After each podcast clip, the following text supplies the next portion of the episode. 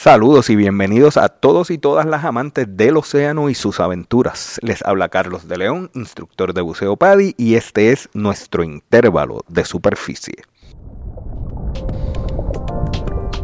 El buceo es una experiencia de sensaciones. Cuando nos sumergimos, sentimos el agua abrazar nuestro cuerpo. Dejamos de escuchar el ruido de la tierra y aprendemos a disfrutar de los sonidos del océano. Lo salado del mar nos recuerda que estamos en un mundo totalmente diferente al que conocemos. Descubrimos a qué huele, pero lo más importante es que aprendemos a verlo totalmente distinto. Para mí, uno de los equipos personales de buceo más importantes es la careta. La función principal de la careta de buceo es proteger nuestros ojos del agua, de la presión y de los posibles objetos o partículas que puedan ser perjudiciales durante la inmersión.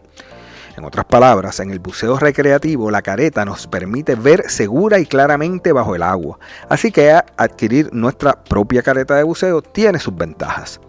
La careta crea un espacio de aire entre el agua y nuestros ojos, lo que evita que estén en contacto directo con el agua, permitiéndonos usar nuestra capacidad visual cual si fuéramos peces en el río. Para los que tenemos el privilegio de contar con nuestra visión, protegerla es un deber. Las caretas de buceo personales son más higiénicas ya que solamente las utilizamos nosotros.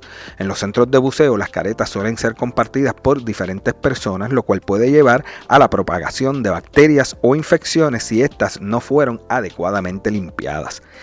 Al tener nuestra propia careta de buceo podemos asegurarnos de que se ajusta perfectamente a nuestro rostro, nos brinda la oportunidad de familiarizarnos con ella, conocer cómo se adapta a nuestra visión y una vez conseguimos el ajuste perfecto no tenemos que preocuparnos de ella por buen tiempo.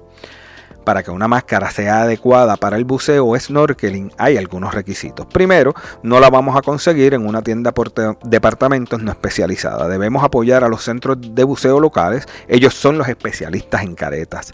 Segundo, debe tener un vidrio templado fuerte diseñado para el buceo que pueda soportar las presiones de las profundidades.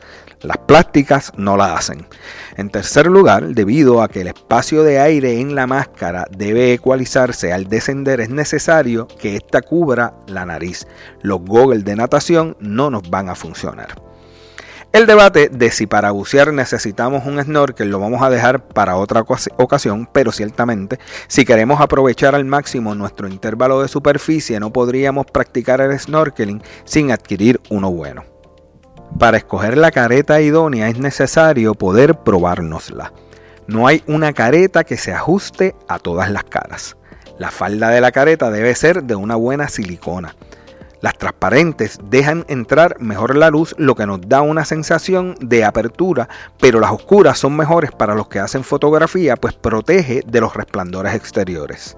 La falda de la máscara debe envolverse alrededor del área de los ojos sin espacios. Debemos encontrar la máscara que mejor nos quede y luego elegir el color.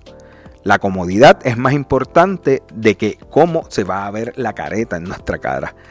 Hay caretas con el marco completo, lo que crea mayor volumen de aire adentro. Estas suelen brindarnos mayor visión periferal, pero nos pesan un poco más y nos toma un poco más de tiempo despejar el agua que se acumula dentro de ellas. No debemos apretar demasiado la careta.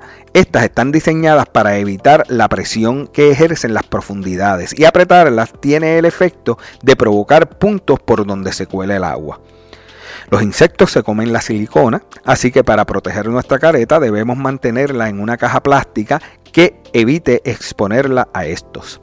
Debemos lavarla bien con agua fresca después de cada uso y mantenerla alejada de la luz solar directa tanto como nos sea posible.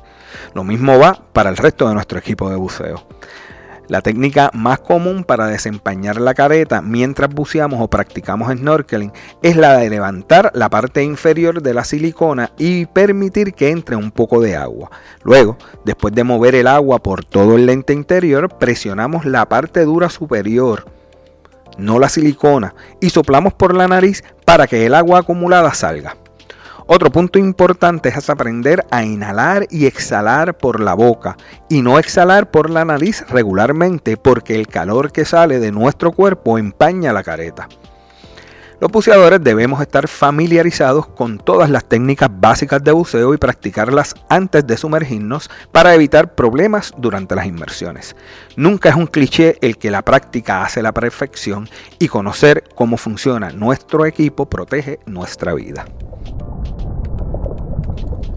Espero estos minutos nos hayan sido de utilidad, que hayamos aprendido algo nuevo y que nos sintamos inspirados a explorar el mundo submarino.